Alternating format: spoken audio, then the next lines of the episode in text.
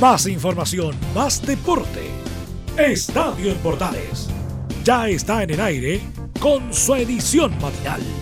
La primera de Chile, uniendo al país de norte a sur.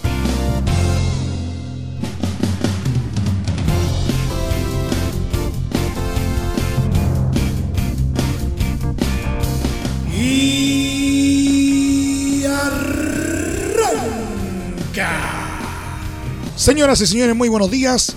Bienvenidos una vez más. Finalmente salió humo blanco en el fútbol chileno. ¿Cómo se va a terminar de jugar este sufrido torneo 2019? Se lo vamos a estar contando. Pero también cuando pareciera que ya tanto lío había quedado en el pasado, estos vuelven a través de la segunda división ¿Qué pasó en esta oportunidad? También se lo vamos a contar. También vamos a estar analizando los chilenos por el mundo en una fecha bastante nutrida en torno a la UEFA Champions League. Todo esto y mucho más en los próximos 30 minutos, porque ahí comienza una vez más, como siempre, Estadio Portales. ¡Ay!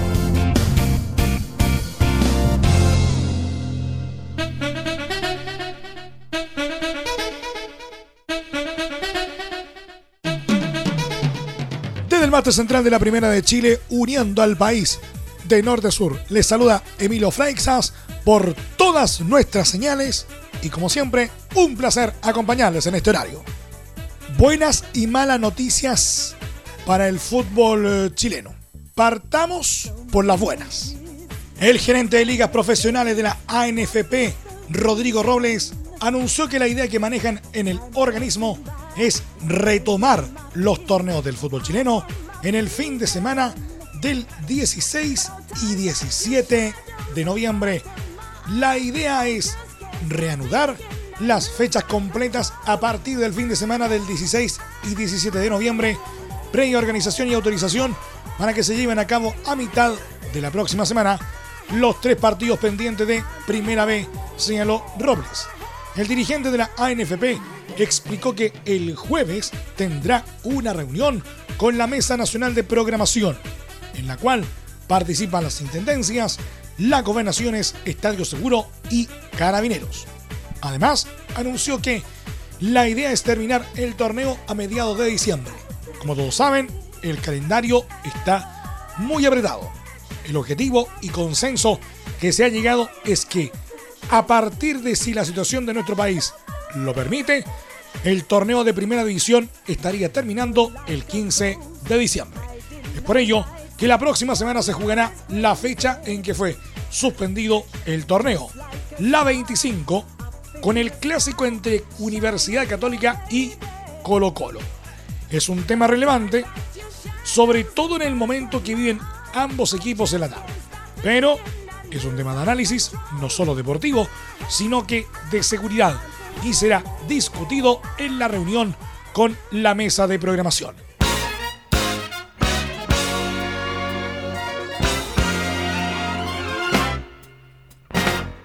Ya dimos las buenas noticias del fútbol chileno, pero ahora es tiempo de dar las malas.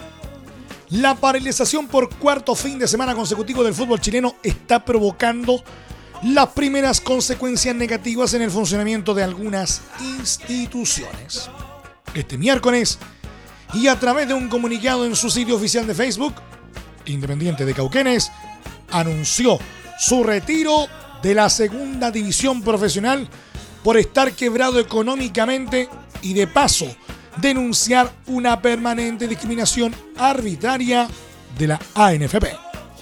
La ANFP nos utiliza para cumplir con la cantidad mínima de clubes para estar asociados pero al momento de dar beneficios, no existimos, reza entre sus primeras líneas la publicación.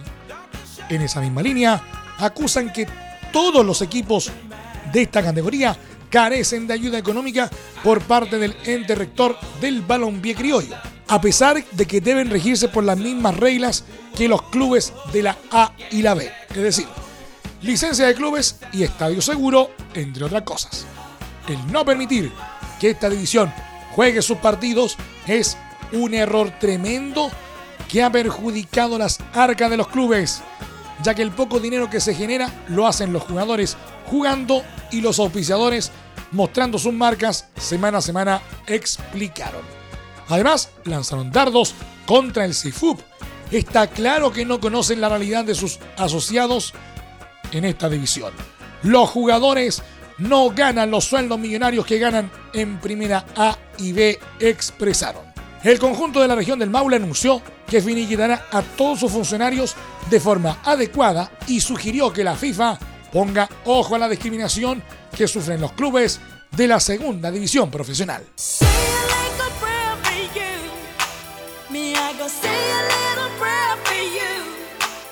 Rodrigo Goldberg, director deportivo de Universidad de Chile, contó cómo ha vivido el club el receso del fútbol en nuestro país debido a la crisis social y explicó que los jugadores están siempre listos para retomar la actividad. Estamos siempre listos para jugar. A veces nos dicen que hay cambio de planes y se suspenden, pero nuestra obligación deportiva es estar siempre listos para la vuelta al fútbol, sea cuando sea, explicó el dirigente. Goldberg también comentó que existe una ansiedad de todos por volver a la actividad, entendiendo que la primera prioridad es lo que vive el país. Aunque explicó que esa sensación se debe a la situación que pasa en la U en la pelea por evitar el descenso. Veníamos con un empuje diferente. Espero que no se haya perdido y ojalá lo podamos mantener preciso. Respecto al estallido social y cómo lo manejó la U como institución, el polaco contó que flexibilizamos los horarios, pero más por la gente que trabaja en torno al plantel, la gente del casino, los guardias, los cancheros y otros. Acomodamos la carga de trabajo, siempre velando por la seguridad de la gente y también los desplazamientos. Por último, en su lectura sobre el origen del conflicto, apuntó que la falla del gobierno y los últimos gobiernos fue en no darse cuenta de la rabia acumulada de la gente. En cada exceso que se cometía, aprovechamiento que existía, hecho de corrupción que ocurría, se acumuló una rabia que reventó ahora. Colusiones, sobreprecios, amiguismo, dietas parlamentarias, clases de ética, perdonazos del Servicio de Impuestos Internos. Y si uno falla, te pegan un palo en la cabeza. Esa rabia no la dio este gobierno ni el anterior, sentenció. Siempre en la U, Tobarrios volvió esta semana al entrenamiento con el plantel luego de sufrir a comienzo de año una rotura del ligamento cruzado anterior en su rodilla izquierda en abril pasado. El club informó de su recuperación a través de un video publicado en redes sociales, instancia donde el jugador formado en Deportes Antofagasta comentó su feliz retorno.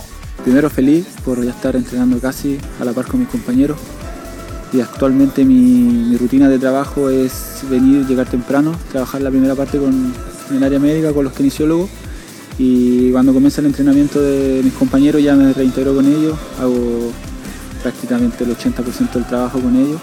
Eh, y luego me separo a ponerme bien físicamente, a trabajar con el PF la parte física porque estoy al debe todavía, así que muy contento por, volver a, participar de las prácticas. Bueno, estos siete meses han sido complicados. Al comienzo estaba muy bajoneado, eh, pero trabajé harto con, con, el, con el psicólogo porque venía recién llegando y quería demostrar y y veía que no podía aportar prácticamente en nada, solamente asistir los partidos del día domingo y, sufrirla ahí. Pero bueno, ya está, ya está, ya pasó el periodo, estamos, estoy contento por eso.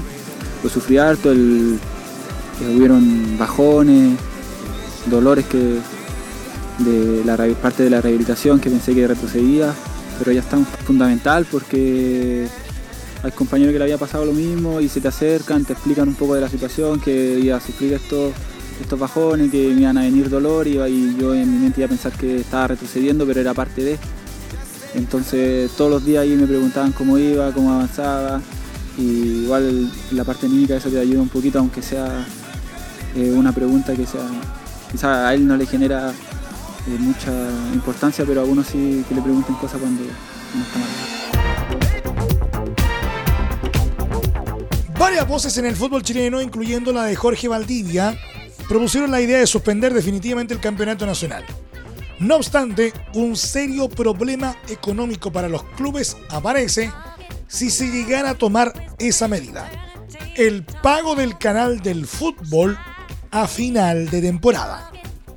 Terminar el campeonato antes o suspender fechas y que no se jueguen las 30 jornadas programadas afecta a las utilidades para el CDF y eso implica menor dinero para los clubes al final de temporada y gran parte del presupuesto de los equipos para armar sus planteles y renovar contratos se fija con estos ingresos. En ese aspecto, Tomás Roca, dirigente de Unión La Calera, sostuvo que ese dinero del CDF es una fuente de ingresos muy importante para todos los clubes. Contamos con ese dinero proyectado a fin de año con todas las fechas disputadas. Si sucede lo contrario, tendríamos que ajustarnos a otra realidad. Espero que podamos volver a una normalidad y que esto se solucione, explicó.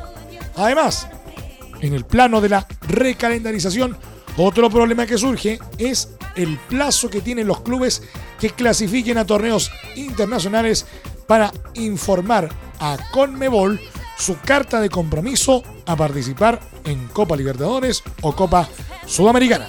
Si no informan debidamente el 16 de diciembre, deberán pagar multa a menos que la entidad continental haga una excepción y extienda el plazo para los equipos chilenos debido a lo que ocurre en el país.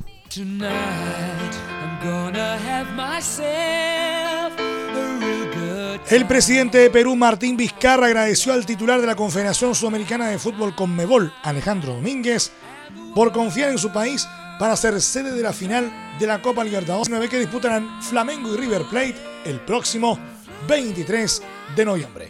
Nuevamente, el Perú en el centro del deporte del continente, escribió Vizcarra en su cuenta de Twitter horas después del anuncio hecho en Paraguay tras descartar a Chile por la crisis social que se vive en nuestro país. La decisión se produjo tras más de seis horas de reunión entre los presidentes de los dos equipos y de las federaciones de fútbol de Brasil, Argentina y Chile en la sede de la Conmebol. La Conmebol explicó el cambio de sede atendiendo, recordemos, a nuevas circunstancias de fuerza mayor y de orden público que cuidadosamente analizadas y evaluadas, considerando la seguridad de los jugadores, el público y las delegaciones, motivaron la decisión de llevar la Copa Libertadores a Lima. La elección del nuevo escenario se apoya en el ofrecimiento del gobierno del Perú y en la garantía de seguridad que ha dado, añadió el comunicado de Conmebol. Lima ya había postulado para alojar la Copa Libertadores este año y luego fue elegida como sede para la final de la Copa Sudamericana, pero después fue despojada, así como también perdió la organización del Mundial Sub-17 que lo hizo Brasil. ¿Quieres tener lo mejor y sin pagar de más? Las mejores series de televisión, los mejores eventos deportivos, equipo transportable, películas y series 24/7. Transforma tu TV a Smart TV. Llama al 973-718989. Twitter arroba panchops. Te invitamos a disfrutar de la multiplataforma de portales www.radioportales.cl donde podrás escuchar el tradicional 1180M, la señal 2, además de ver la radio junto a Portales TV. Además, te invitamos a informarte en nuestras redes sociales, Twitter, Facebook e Instagram. Ya lo sabes, www.radioportales.cl, la multiplataforma de la Primera de Chile. ¿Necesitas promocionar tu marca o producto? Anunciar en la Primera de Chile es rápido fácil, con cobertura nacional y no cuesta tanto. Contáctanos al correo comercial arroba radioportales.cl. Tenemos una propuesta a tu medida, porque en la Portales te queremos escuchar. Entre Marco Grande y Marco Chico, media vuelta y vuelta completa. Escuchas Estadio en Portales en la Primera de Chile, uniendo al país de norte a sur.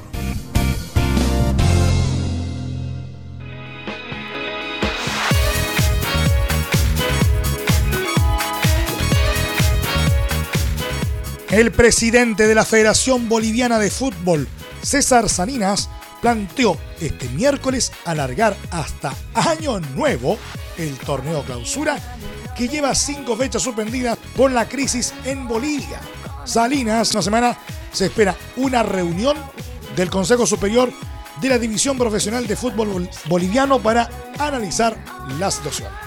La última jornada se disputó justo antes de las elecciones del 20 de octubre, tras la que se desencadenó una crisis política y social en Bolivia que llevó a suspender cinco fechas seguidas del torneo.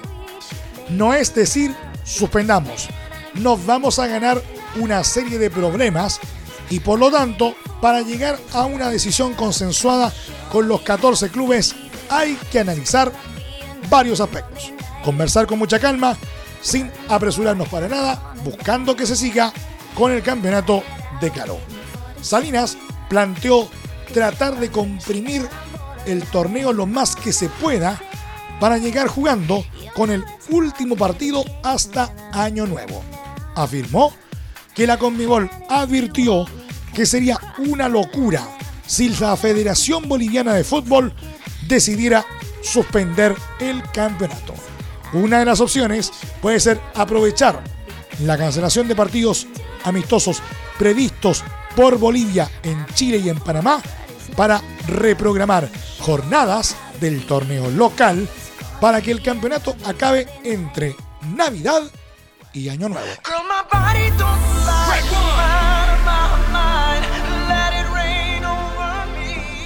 Vamos con los chilenos por el mundo. Seguramente fue una jornada de muchas emociones para Claudio Bravo. El chileno arrancó como suplente en el duelo del Manchester City ante el Atalanta por la cuarta fecha de la fase grupal de la Champions League, pero sorpresivamente ingresó al campo. Durante el entretiempo, José Guardiola decidió mandarlo al campo, pero su actuación no fue lo esperado. Recibió un gol, el 1 a 1 definitivo del partido, y se fue expulsado, obligando a que un jugador de campo pasara a la portería. Y tras el partido, el propio Claudio Bravo sacó la voz para hacer sus descargos contra lo ocurrido. En ningún momento hago falta ni menos tengo la intención de golpear al rival. Él golpea mi cabeza con su pie, señaló en su cuenta de Twitter. Pero no se quedó solo ahí. De paso, el chileno ironizó con la decisión tomada por la videoasistencia, la que fue consultada para ratificar su expulsión. Muy rigurosa la tarjeta roja. Gracias, Bar, complementó Bravo en su mensaje, el cual acompañó con un video de la jugada que le significó la expulsión.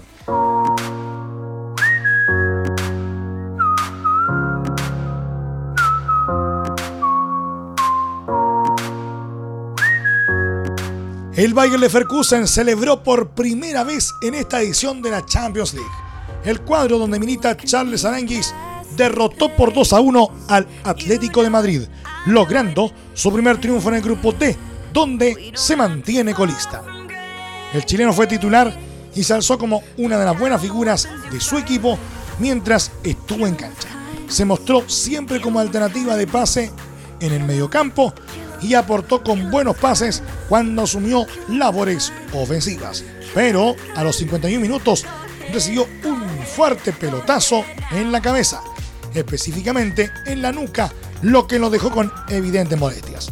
Ya a los 64 minutos fue sustituido bajo una ovación del público presente.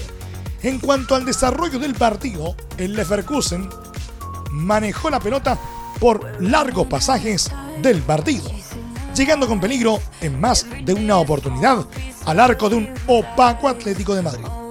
Así, a los 41 minutos, llegó la apertura de la cuenta. Tras un tiro de esquina, Thomas Parday conectó de cabeza y mandó la pelota contra su propio arco. Autogol y ventaja para las aspirinas. Ya en el complemento, Kevin Boland aprovechó un certero pase al área colchonera para anotar el 2 a 0 y dar tranquilidad a su elenco, aunque esta no duró mucho. El Atlético se fue arriba y amenazó en más de una ocasión al portero Lucas Radecki. Algo que se acentuó a partir de los 84 minutos cuando Nadiem Amiri fue expulsado y dejó el cuadro alemán con un jugador menos. Cerca del final, Álvaro Morata descontó para el conjunto español a los 90 más 2, aunque no alcanzó y finalmente fue victoria para el local. Con esto, el Leverkusen de Aranguis suma su primera victoria en la Champions, pero sigue colista. Ahora con tres puntos, aunque alcanza en puntaje al Lokomotiv de Moscú, precisamente el elenco que será su próximo rival en el certamen.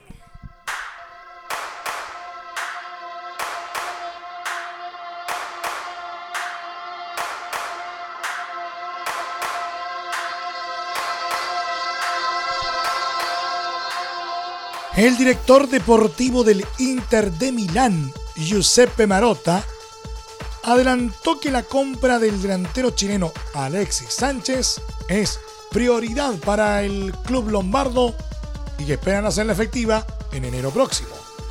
La primera compra en enero será Alexis Sánchez, quien continuará trabajando con sus compañeros de equipo, dijo al diario británico Daily Express. Ha demostrado ser un gran jugador, añadió el dirigente del elenco italiano. Marotta argumentó que el elenco necesita tener un plantel largo y por ello el interés en retener al Toco Villano. Somos Inter, un gran equipo que no necesariamente tiene que renunciar a sus mejores jugadores, a menos que los jugadores quieran irse, dijo sobre el delantero nacional, quien se encuentra lesionado desde la última fecha FIFA.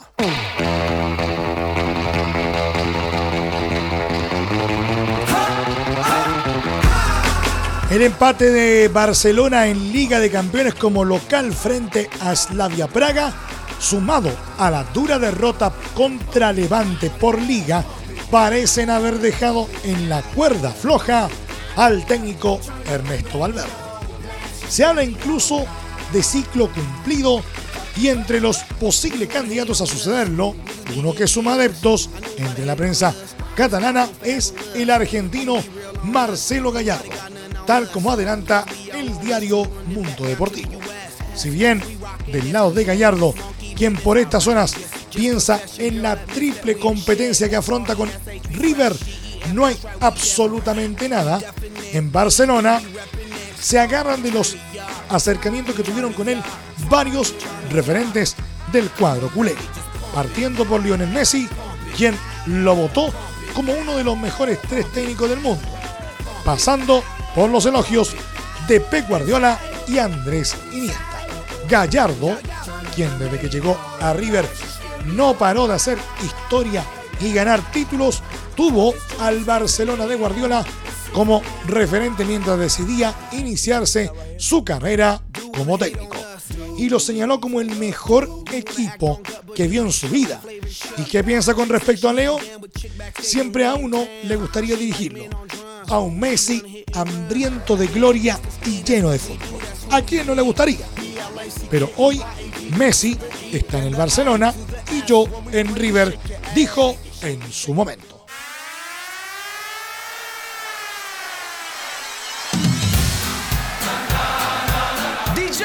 Los jugadores del club italiano Napoli decidieron regresar a sus casas después del partido empatado este martes contra Salzburgo 1 a 1 en la Liga de Campeones, pese a las órdenes del presidente y accionista mayoritario del club, Aurelio De Laurentiis, que había ordenado hace días que quedasen concentrados en el Centro Deportivo de Castel Volturno hasta el próximo domingo. El autobús que tenía que llevar a los jugadores al centro deportivo tras el partido de anoche se fue del estadio San Paolo vacío. Luego de la decisión del plantel, molesto con las peticiones de De informan los medios italianos. El elenco napolitano, que lleva tres partidos ligueros italianos consecutivos sin ganar y que no pasó del 1 a 1 ante el Salzburgo en Champions, todavía no ha dado explicaciones oficiales sobre lo ocurrido y se limitó a comunicar que el equipo entrenó normalmente en la mañana de este miércoles. El técnico del equipo, Carlo Ancelotti, y sus colaboradores fueron los únicos en regresar a bordo de coches propios al centro deportivo de Castel Volturno, respetando unas órdenes que sin embargo reconocieron no compartir. Según los medios napolitanos, los futbolistas del equipo del sur italiano están molestos por las decisiones de la directiva y las consideran injustas. Ancelotti no acudió a la habitual rueda de prensa posterior al partido europeo, algo obligatorio en competiciones UEFA y que conllevará una multa y el único en hablar fue el capitán Lorenzo Insigne en una breve entrevista televisiva concedida al acabar el partido cuando todavía estaba sobre el terreno de juego. También al finalizar el entrenamiento, los futbolistas han regresado a sus casas y el club ha cancelado la reserva que tenía en un hotel en las cercanías de Castel Volturno.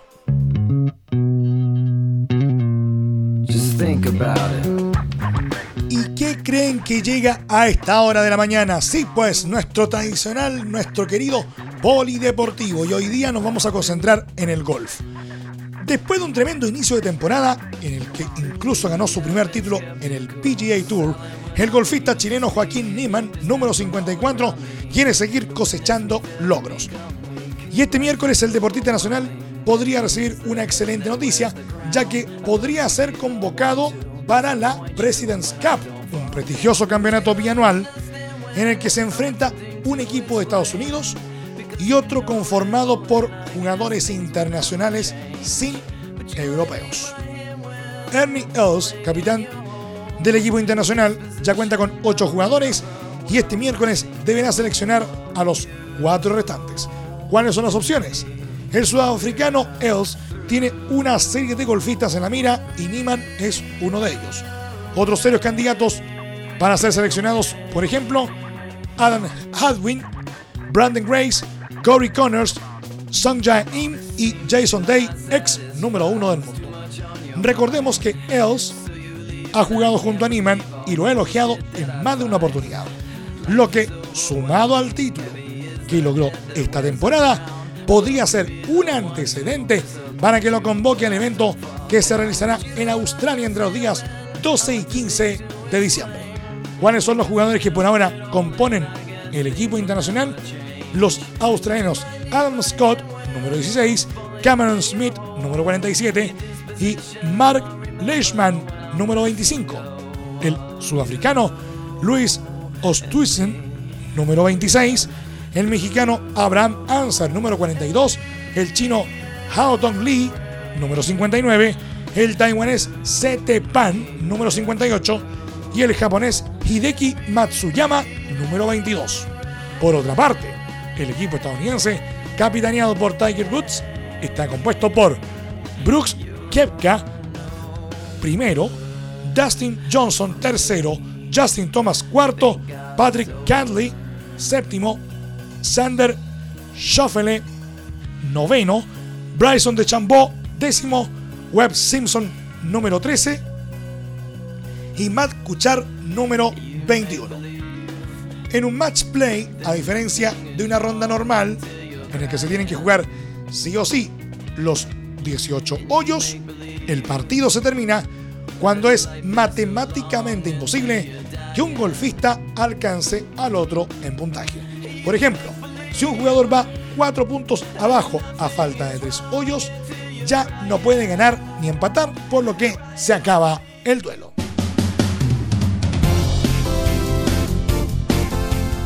Y nos vamos. Gracias por la sintonía y la atención dispensada. Hasta aquí nomás llegamos con la presente entrega de Estadio en Portales en su edición AM por todas las señales de la Primera de Chile uniendo al país de norte a sur. Les acompañó Emilio Freixas. Gracias a quienes nos sintonizaron a través del 1180M, la señal 2, Portales TV, nuestros medios asociados en todo el país y también a través de la señal de la Deportiva de Chile, radiosport.cl. Continúen disfrutando de la mejor programación en todas las señales de Radio Portales, porque ya llega Carlitos Zapag, que ya está aquí con la mañana al estilo de un clásico, portaleando la mañana a continuación.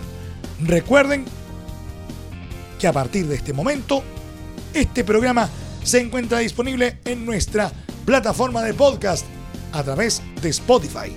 Búsquenos como Estadio en Portales. Más información luego a las 14 horas en la edición central de Estadio en Portales con Carlos Alberto Bravo y todo su equipo. Que tengan todos un muy buen día. Más información, más deporte.